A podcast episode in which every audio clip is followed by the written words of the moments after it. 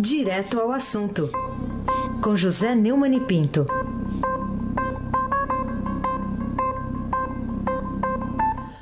Muito bom dia, Neumani. Bom dia, Carolina Ercolim. Bom dia, Diego Henrique de Carvalho. Bom dia, Almirante Nelson. Ah, bom dia, Márcio Biasi. Bom dia, família Bonfim, Emanuel, Alice e Isadora.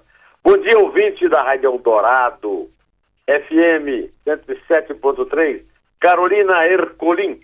Bom, vamos falar sobre ele, porque não ter caias, né? Porque não tem ai. É. Bom, segundo o jornal Globo, o mais recente relatório do inquérito sobre supostas irregularidades cometidas pelo presidente Michel Temer na edição do decreto dos portos entra em choque com as declarações do diretor-geral da Polícia Federal, Fernando Segovia, sobre a inexistência de indícios de crimes e a conclusão das investigações em pouco tempo. Isso quer dizer que, além do mais, ele mentiu? É isso? Pois é, Carolina. Num balanço concluído em 15 de dezembro passado, dois analistas informaram ao delegado Kleiber Malta Lopes, responsável pela investigação e repreendido pelo porque não Gaia Segovia, porque não tratou tão bem quanto o presidente Temer gostaria, e que dizem que é desafeto dele desde os tempos do Maranhão, quando Kleiber viu o óbvio, né, os malfeitos da família Sarney, e o porquê não decai a Segovia, não. Bom, o Cleiber Malta Lopes agora é o responsável pela investigação do Porto, está ameaçado de ser repreendido, de ser denunciado, só porque o presidente ficou magoado com as perguntas que ele fez. Bom, é, no, o balanço é, chegou à conclusão que para aprofundamento da apuração seriam necessárias algumas decisões importantes entre elas, a quebra dos sigilos bancário, fiscal e telefone de Temer e outros investigados. Isso chegou a ser noticiado. Né? É, o, será que o Porquê não decai essa agora nem lê jornal? O relatório foi revelado pelo Globo no mês passado. Lopes retorna essa semana de viagem internacional para se debruçar sobre o caso. Se as medidas recomendadas pelo analistas forem acolhidas, o inquérito poderia ganhar novos desdobramentos e se prolongar por vários meses, aí a Reuters vai ter que mudar o verbo indicar, prolongar. Em entrevista publicada na última sexta-feira pela agência Reuters, Segovia afirmou que os indícios encontrados até agora são muito frágeis. O chefe da Polícia Federal também ressaltou que não apareceu absolutamente nada que desse base para qualquer acusação de corrupção.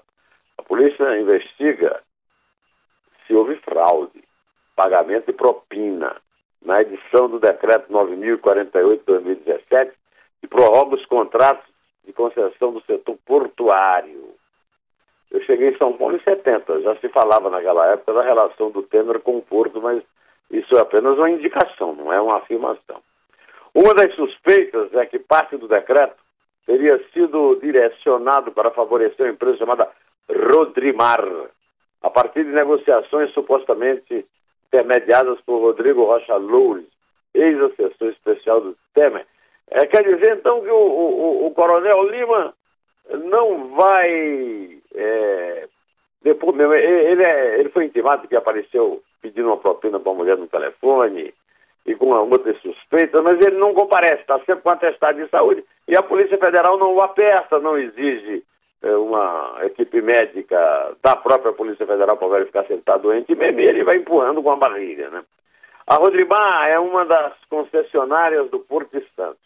Isso quer dizer que, ao que tudo indica, usando o verbo que entrou na moda aí, graças à, à agência fundada na Alemanha, mas inglesa, a Reuters, Fernando Borrolano de Gaia Segovia parece estar disputando o título de mais desastrado diretor da Polícia Federal na história. Isso justamente no momento em que a instituição supera sua imagem negativa de instrumento do Estado policial, que vem desde a ditadura, né? para ser abraçada pela sociedade em manifestações de rua. Eu cheguei a ver, inclusive, numa dessas manifestações na Paulista, um agente federal discursando, Carolina Ercolim. É, isso aí. Aliás, é, por que o presidente Michel Temer não respondeu é, ontem se Segovia tem condições de seguir no cargo, né? Será que ele acha que o seu silêncio bastará para enfrentar o desgaste produzido pela lambança do subordinado e não percebe que só torna a situação ainda pior? De fato, Carolina, em visita oficial a Roraima, Temer deixou repentina e subitamente em entrevista à imprensa, quando foi perguntado pela Folha de São Paulo se o chefe da Polícia Federal errou ao ter comentado sobre esse inquérito aí, né?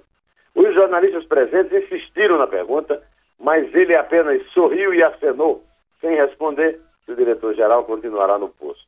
A gente não sabe se ele acenou ou se ele fez aqueles meneios de mão que ele faz sempre quando fala. O ministro da Justiça, o Torquato Jardim, também presente na visita oficial, não apareceu nem no pronunciamento à imprensa. E tem se negado, desde o fim de semana, a comentar a entrevista dada pelo diretor-geral a Reuters. Segundo o, o, o diretor, o diretor vai lá se reunir com o Temer, o Jardim não vai, o Jardim não vai nem ao Jardim do Palácio, né? Então, por isso talvez o Jardim é, se sinta, digamos, é, autorizado a não dar explicações. Né? O caso é que o episódio causou uma crise interna na Polícia Federal e constrangimento ao delegado citado aqui, o Kleiber Lopes. Né? Com a entrevista, o delegado da Polícia Federal tem pressionado a Associação Nacional dos Delegados da Polícia Federal a se posicionar pela demissão do diretor-geral. E é o que devia ter acontecido já, não apenas o Temer silenciar, mas demitir. Nos bastidores, o Palácio do Planalto avalia que Segovia errou, criou uma animosidade desnecessária dentro da Polícia Federal e atrapalhou a condução do inquérito. Né? Um, ontem, Carolina, quando eu distribuí aqui a, o nosso comentário, como eu faço sempre lá no meu blog do Neumann, né? eu usei o título Cristiane Brasil de Calças. Carolina Ercolim. Mas Temer tá, não estava em Mangaratiba descansando com a família no carnaval. O que ele estava fazendo em Boa Vista, então? É, ele viajou lá de Mangaratiba, é, inclusive num episódio lamentável. O, o aeroporto de Santos Dumont Rio foi invadido. Isso é uma coisa absurda. Na cidade turística como o Rio, blocos invadem, porcalharam o aeroporto. Mas o presidente viajou é, para discutir com a governadora Sueli Campos medidas para minimizar o impacto da entrada de milhares de venezuelanos refugiados. Ele foi recebido na entrada da sede do governo, lá em Boa Vista, com um protesto de entidades sindicais que pediram a sua saída, né? fora Temer. Né? Ele foi lá para anunciar que o Brasil criou uma força-tarefa para controlar o ingresso de venezuelanos em Roraima. De acordo com o plano, o Brasil dobrará, presta atenção, Carolina, hum. dobrará o número de soldados armados nos pelotões de fronteira do Estado. Duplicará os pontos de controle na fronteira, no interior, e entre Paracaiba e Boa Vista, e um hospital de campanha em Pacaraima atenderá o fluxo inicial de venezuelanos. Dobrar significa, sabe quanto? Vai hum. passar de 100 para 200. 200 soldados, acredita? Além do mais, o Temer prometeu solucionar a crise dos refugiados venezuelanos em Roraima até o fim do ano. Mas não levou um documento, uma portaria, um projeto de lei para isso. Foi de mãos abanando, Gerés, do seu hábito, abanando muito quando fala, mas sem anunciar planos concretos, apenas papo e aceno.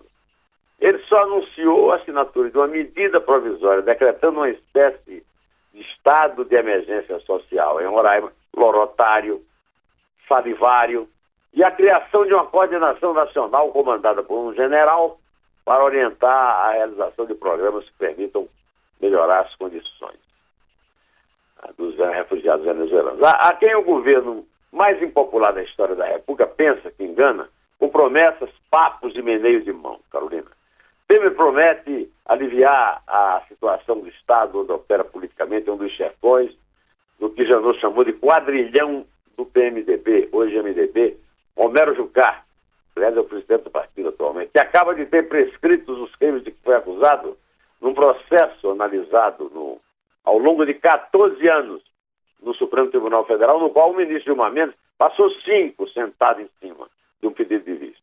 Na verdade, comenta-se a boca pequena, Carolina, que o presidente foi dar uma, um cala-boca no Nicolás Maduro, para evitar que ele invada a Guiana. Maduro repetiu agora o ridículo de uma ameaça que Jânio Quadros fez quando presidente do Brasil de invadir a Guiana. Agora é a Venezuela. E teve, promete evitar isso com 200 soldados. Quem é o mais ridículo dos três? Carolina Ercolim. É difícil, é difícil. Bom, falar no STF, a defesa do ex-ministro Antônio Palocci pediu ao ministro Edson Fachin, do Supremo Tribunal Federal, que libere para julgamento do plenário seu pedido de liberdade. Será que desta vez ele consegue ou vai dar com os burros na água? O julgamento do habeas corpus do ex-ministro da Fazenda e chefe da Casa Civil estava previsto para ser analisado em novembro, mas a, foi suspenso a pedido da própria defesa. O Palocci está preso em Curitiba desde setembro de 2016, quando foi alvo da 35ª fase da Lava Jato, a Operação Omerta, né, que é o, a denominação em italiano da máfia lá da. Entre os argumentos da defesa ao pedir a soltura do ex-ministro é o longo tempo da prisão preventiva decretada nove meses antes da condenação. Seu caso ainda não foi julgado em segunda instância. Palocci protagoniza um dos, dos mistérios da Lava Jato. O maior deles é a insistência dele em fazer uma delação premiada e a insistente negação do Ministério Público Federal em concedê-la.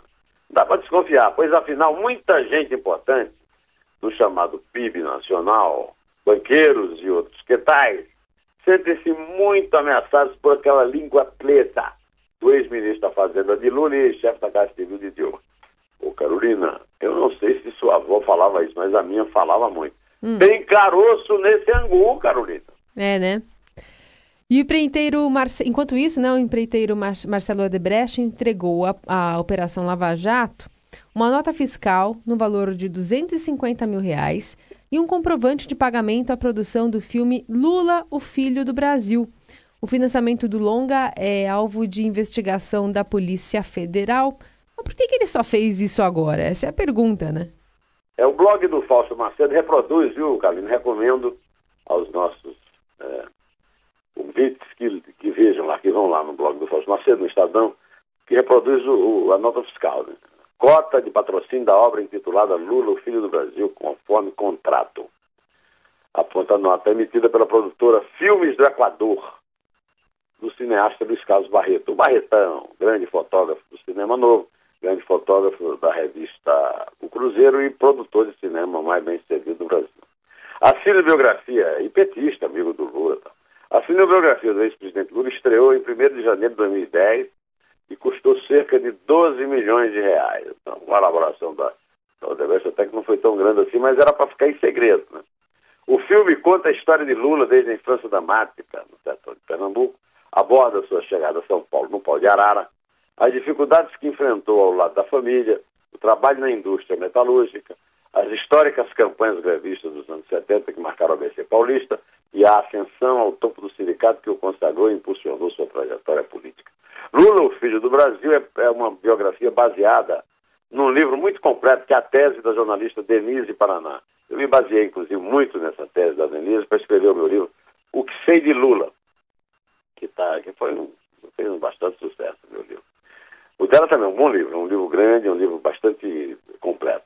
O empreiteiro está cumprindo pena domiciliar e achou no computador o documento que tinha prometido aos investigadores da Lava Jato.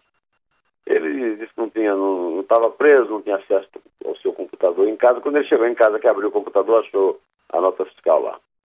Além de Marcelo Debrecht, é, foi convocado é, para prestar depoimento o ex-ministro Antônio Palocci. Palocci, que nós conversamos agora sobre ele, foi questionado em 11 de dezembro pelo delegado Felipe Filipati sobre a reação que supostamente teria com a produção do filme. Ele declarou na ocasião que deseja colaborar na licitação de tais fatos, mas que ficaria em silêncio. É aquela história que eu estou falando daquela queda de braço entre ele e a Operação Lava Jato em torno de uma eventual é, delação premiada.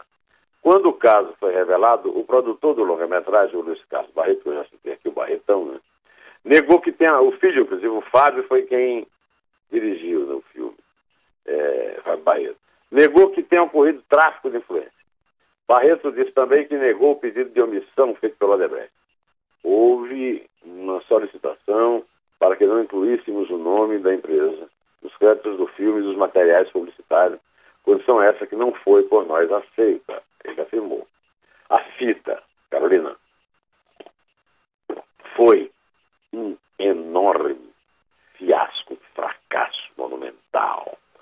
E pode ser indicada, como diria a Reuters, usando o verbo favorito da Reuters, como o primeiro sinal de que a bola do petista não está tão cheia assim como pensam seus devotos.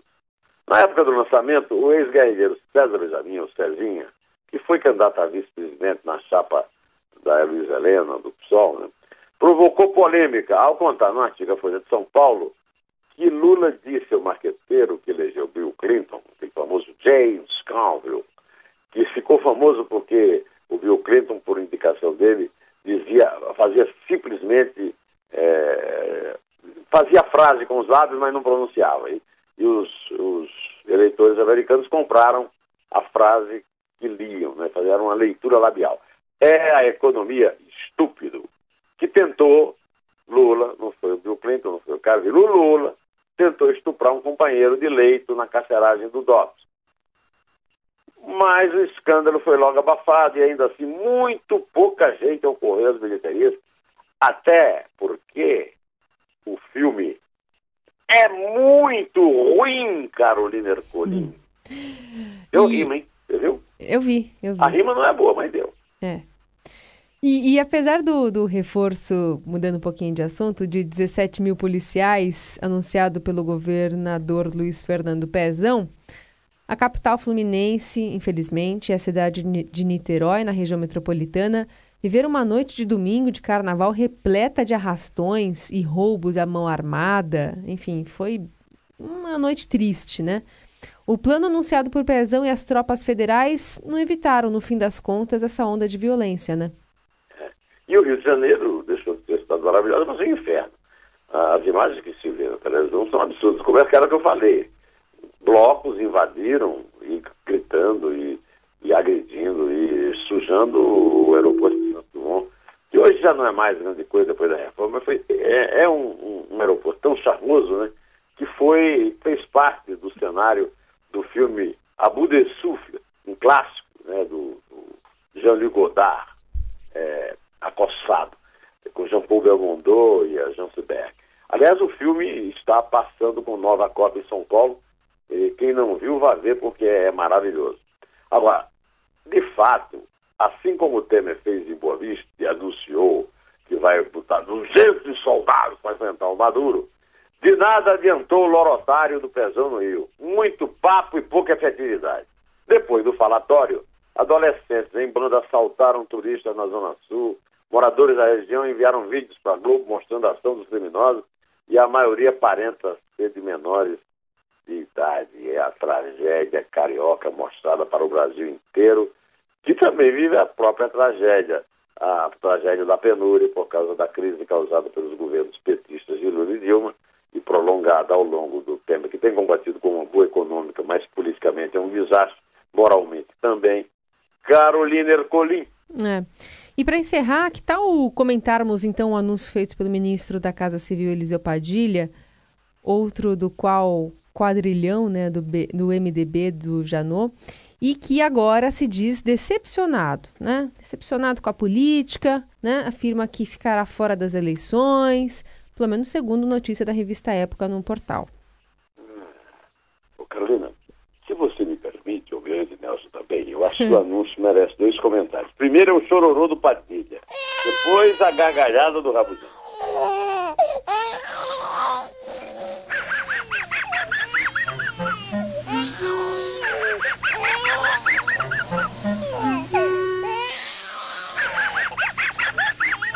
Uma das razões apresentadas por Padilha para ir para casa, né? Lembra? Vai para casa, Padilha, dela, é. do Soares, né, na Globo.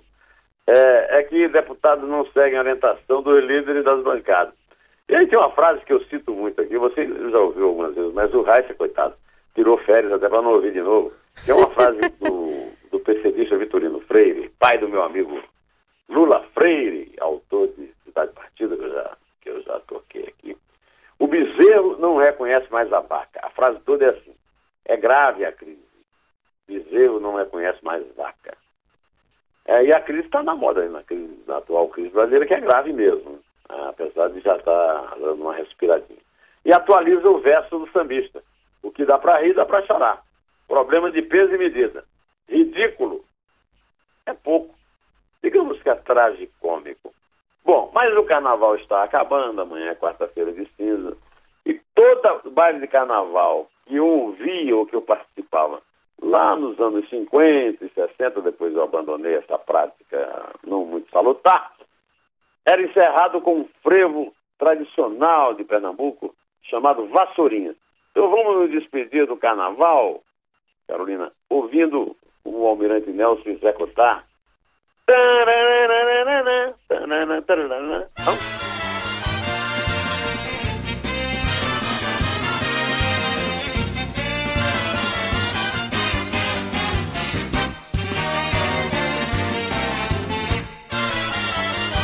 Pedi pra tocar instrumental, mas tinha uma letra aí, né?